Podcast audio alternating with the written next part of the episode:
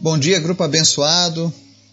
A gente segue hoje o nosso estudo da carta de Paulo aos Coríntios, a primeira carta dele, no capítulo 7.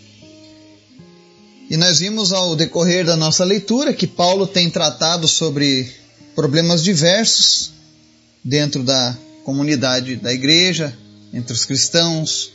E ele fala sobre o relacionamento entre as pessoas de Deus entre si e também com as pessoas que ainda não conhecem a Deus. Ontem nós começamos a leitura de Paulo falando acerca de recomendações para os casados, para aqueles que querem o celibato. Lembrando que o celibato da Bíblia jamais será imposto, Deus não impõe ele, é algo que tem que nascer do, do, do próprio coração da pessoa, caso ela deseje fazer isso. Isso só pode ser feito se a pessoa tiver aprendido a, a ter o domínio próprio sobre o seu corpo, né? Então é algo realmente para pouquíssimos. E aí Paulo segue hoje falando no restante da carta, nós vamos ler dos versos 12 ao 16, sobre como proceder nos casos onde o marido é cristão e a mulher não é cristã, ou quando o marido não é cristão e a mulher é cristã, como é que, se, como é que funciona isso? Né? Então vamos ver algumas recomendações de Paulo acerca desse assunto. Tá? Lembrando aos irmãos, eu quero deixar um convite aqui aberto para você que nos ouve no podcast ou no Facebook. No dia 27 de janeiro, a gente vai estar começando uma escola da cultura do reino, lá nos Estados Unidos, do qual eu faço parte, do qual eu sou um dos facilitadores, né? E esse curso é muito bom. Se você quer aprender sobre a vida com Deus na prática, esse é o curso que eu te recomendo porque nós vamos aprender a praticar os dons, reconhecer como funciona um dom, treinar espiritu aguçar espiritualmente a nossa vida, sabe? Despertar aquilo que Deus já colocou em nós, mas que muitas vezes está ali parado, escondido, né? Então é um curso muito bom. Porém, ele tem um detalhe: esse curso que eu estou convidando você, ele é só em inglês. Então, se você é cristão, e tem o domínio da língua inglesa, né? do idioma inglês, basta você me procurar. Até o dia 14 as inscrições estão abertas, tá? Eu posso te colocar no meu grupo com outros brasileiros que estão fazendo esse curso, tá? Em abril nós vamos ter ele em português, mas por enquanto nós estamos trabalhando com ele no idioma inglês, tá? Então se você se sentir interessado, me procure. Você pode me localizar pelo WhatsApp, pelo meu contato do podcast por e-mail, tá? Eu estaria à disposição. É, lembrando que estamos precisando dos voluntários para as nossas orações do mês de janeiro. Se você ainda não deu o seu nome, coloque lá o seu nome e o dia que você está disponível para isso, tá? Meu interesse, meu desejo é que todos possam participar. Bom seria se nós tivéssemos isso todos os dias do ano, né? Alguém se se colocando à disposição de fazer essa oração conosco, né? É uma oportunidade de você crescer espiritualmente, de você treinar a sua a sua busca de Deus na oração, né? Então, se você se sentiu desafiado, fique à vontade, tá? Antes da gente começar o estudo, quero convidar a gente para a nossa oração, amém? Obrigado, Jesus, porque tu é sempre bom. Tu é maravilhoso, nós te amamos. Obrigado pela tua provisão, pelo teu cuidado, por tudo que o Senhor tem feito nas nossas vidas, Pai. Nós queremos te apresentar os nossos familiares, os nossos negócios, a nossa nação, nossa cidade. Queremos te apresentar os nossos sonhos, pedir que eles estejam alinhados com os sonhos do Senhor para as nossas vidas, Pai. Fala conosco, Senhor. Nos direciona, nos oriente que esse ano 2022 seja um ano ainda mais abençoado que 2021 para nós. Que nós possamos ser bênção aonde quer que estejamos, Pai. Visita cada pessoa que nos ouve, cada pessoa deste grupo, abençoa cura, salva e liberta essas pessoas no nome de Jesus. Nós oramos pelos enfermos, pedimos que o Senhor venha trazer cura, que o Senhor repreenda, Deus, essas viroses que estão abatendo sobre o nosso país. Oramos, ó Deus, para que o Senhor repreenda as catástrofes naturais no nosso país. E pedimos que seja um 2022 de paz, 2022 pleno da tua presença, Pai. Cura os enfermos nessa hora. Em nome de Jesus, você que está nos ouvindo agora, se você tem alguma pessoa enferma ou você está enfermo, que você seja curado pelo poder que há no nome de Jesus. Toda doença, deixe você agora, em nome de Jesus. Também te pedimos, Pai, fala conosco através da tua palavra, nos ensina, Pai. Nós possamos compreender a tua palavra, nos dá, Senhor, sabedoria e entendimento da tua palavra, para cumprirmos a tua vontade, em nome de Jesus. Amém. 1 Coríntios capítulo 7, nós vamos ler do 12 ao 16. Paulo diz o seguinte: Aos outros, eu mesmo digo isto, não Senhor. Se um irmão tem uma mulher descrente e ela se dispõe a viver com ele, não se divorcie dela. E se uma mulher tem marido descrente e ele se dispõe a viver com ela, não se divorcie dele. Pois o marido descrente é santificado por meio da mulher e a mulher descrente é santificada por meio do marido. Se assim não fosse, seus filhos seriam impuros, mas agora são santos. Todavia, se o descrente separar-se, que se separe. Em tais casos, o irmão ou a irmã não fica debaixo da servidão. Deus nos chamou para vivermos em paz. Você, mulher, como sabe se salvará seu marido? Ou você, marido, como sabe se salvará sua mulher? Amém? Hoje a gente segue mais alguns conselhos para os casais. E hoje em específico, Paulo fala sobre como deve ser o procedimento de um casal quando um deles é cristão e o outro não é. E isso é um problema, porque assim, a Bíblia, entre cristãos, ela sempre aconselha que cristãos casem com cristãos. Por exemplo, a minha sugestão, a minha recomendação, o meu desejo é que meu filho, quando ele tiver a idade de casar, se case com uma mulher também cristã. E por que, que a gente fala isso? Porque a Bíblia condena o jugo desigual. A Bíblia diz que não há como ter um, um jugo entre as luzes e as trevas, entre o santo e o profano. Não há como ter um jugo igual. São valores e princípios morais diferentes. É por isso que a gente sempre recomenda que cristão se case com cristã. Mas existiam alguns casos, e existem também hoje, de pessoas que se converteram depois de adultas, depois de sua vida já formada, ela já casada, ela vai lá e conhece o Senhor Jesus e se converte, se torna uma cristã. Por exemplo, o marido conheceu o evangelho e se converteu, mas a mulher não se converteu. Então Paulo está falando sobre esses casos, quando um dos dois se converteu, mas o outro não. E aí Paulo está dando a seguinte explicação. Se acontecer isso, por exemplo, de você ser cristão e a sua esposa não for, ou a esposa ser cristã e o marido não for, continue o teu casamento numa boa. Contanto que a pessoa que não conhece a Cristo consinta em viver contigo e respeite a sua fé, não tem problema.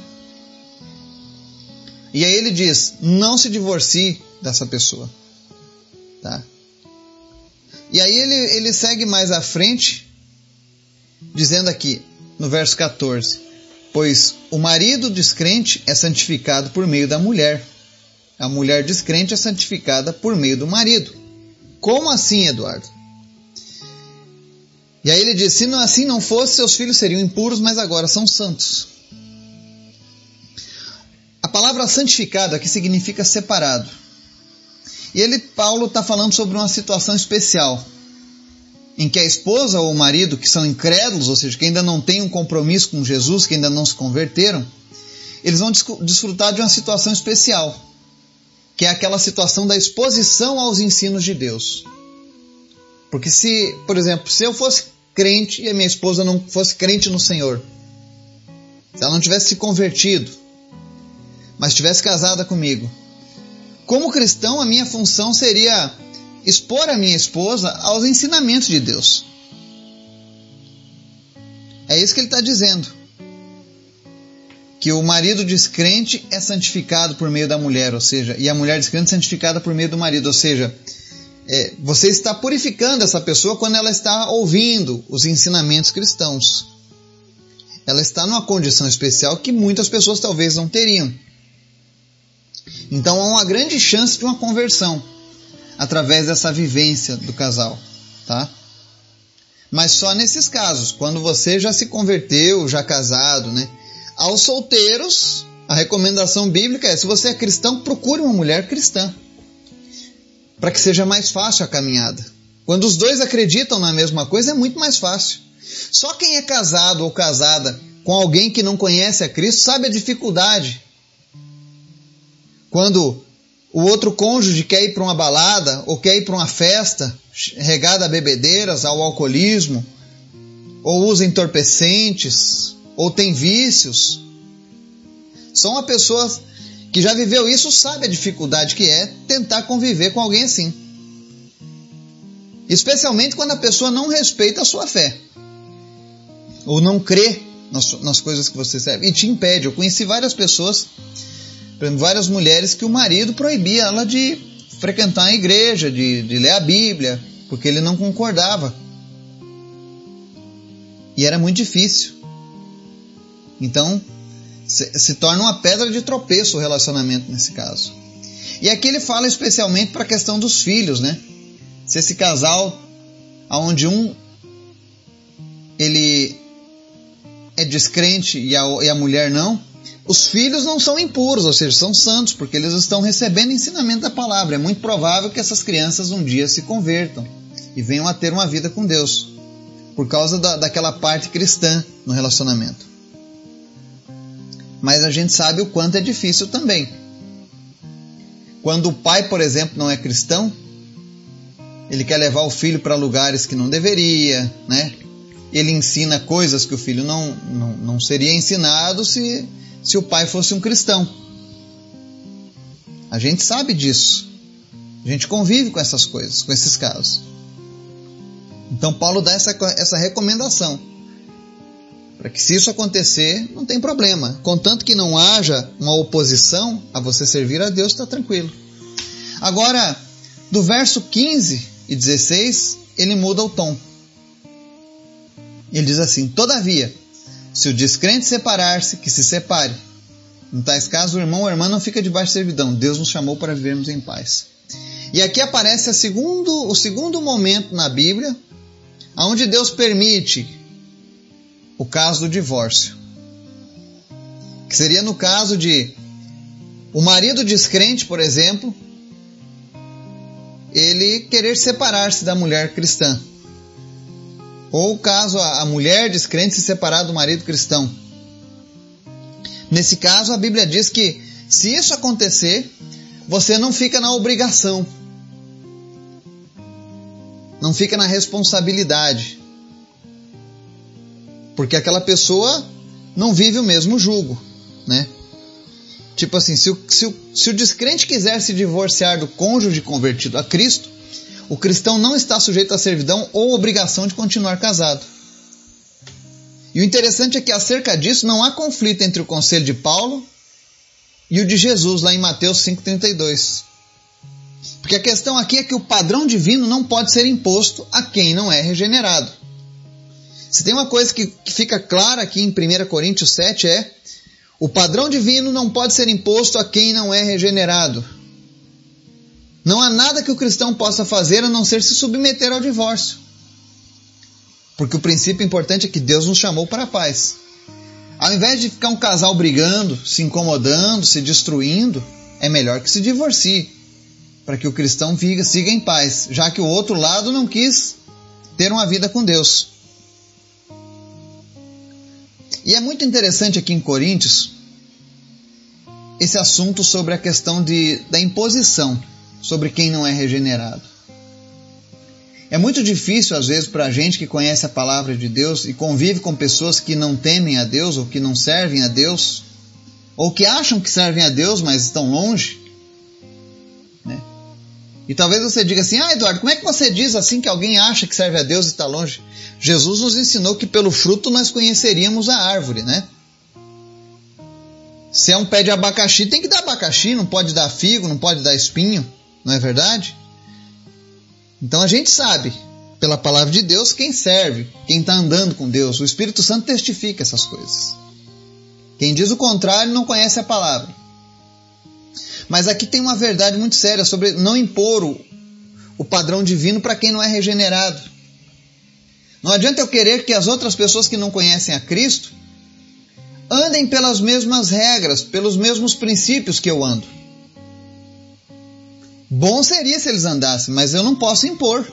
O que a gente pode fazer como cristão é ensinar, dar o bom exemplo, mas nunca impor algo a alguém. E eu sei que muitas vezes a gente acaba cometendo esse erro e passando dos limites algumas vezes, mas não porque nós queremos mostrar que estamos certos, mas é porque a gente sabe que o caminho que aquela pessoa está seguindo é um caminho destrutivo. E aí, por amor, a gente às vezes excede no nosso cuidado e dá aquela imposição, sabe? Aquele ar de que, olha, eu quero impor, mas na verdade não, não passa de um excesso de amor. Não é uma questão de mostrar quem está certo ou está errado, mas é uma questão de amar. Porque todos os dias as pessoas estão partindo e eu não sei quando que os meus amigos, os meus familiares que ainda não conhecem a Jesus vão partir. E isso me deixa incomodado. Porque a gente sempre pensa que pode fazer mais alguma coisa para ajudar. A gente não sabe o dia que eles vão partir. Tanto é que aqui no verso 16, Paulo diz assim: Você, mulher, como sabe se salvará seu marido? Ou você, marido, como sabe se salvará sua mulher? Olha que interessante. Paulo questiona que a pessoa não deve ficar preocupada ah, o fulano se separou, ah, a fulana se separou de mim, e ele não conhece a Jesus. Mas quem sabe se ele tivesse ficado casado, se eu voltasse, a gente poderia. Não. Nós não temos essa certeza. A salvação é algo individual, é uma experiência única e pessoal. Então não se sinta obrigado por isso. É isso que Paulo está dizendo nessa carta. É uma recomendação preciosa. E se você não quer ter problemas, maiores, você que é cristão, procure uma pessoa que compartilha da, sua, da mesma visão sobre Deus, para que vocês possam andar juntos, crescer juntos, ensinar os seus filhos na presença do Senhor, que é a coisa mais maravilhosa. E lembrando que isso que Paulo está dizendo são recomendações, não é um mandamento, tá? Mas o Espírito Santo permitiu que Paulo usasse de uma sabedoria espiritual, antevendo problemas que surgem a todo casal quando acontece essa situação. Então a prudência é acompanhar as palavras de Paulo, mas as pessoas são livres para tomarem as suas decisões e para sofrerem essas consequências. Amém? Amanhã a gente segue o nosso estudo dessa carta, que ela é muito extensa, esse capítulo é bem extenso e bem cheio de detalhes, e amanhã nós continuaremos com ele. Amém? Que Deus nos abençoe. Em nome de Jesus. Amém.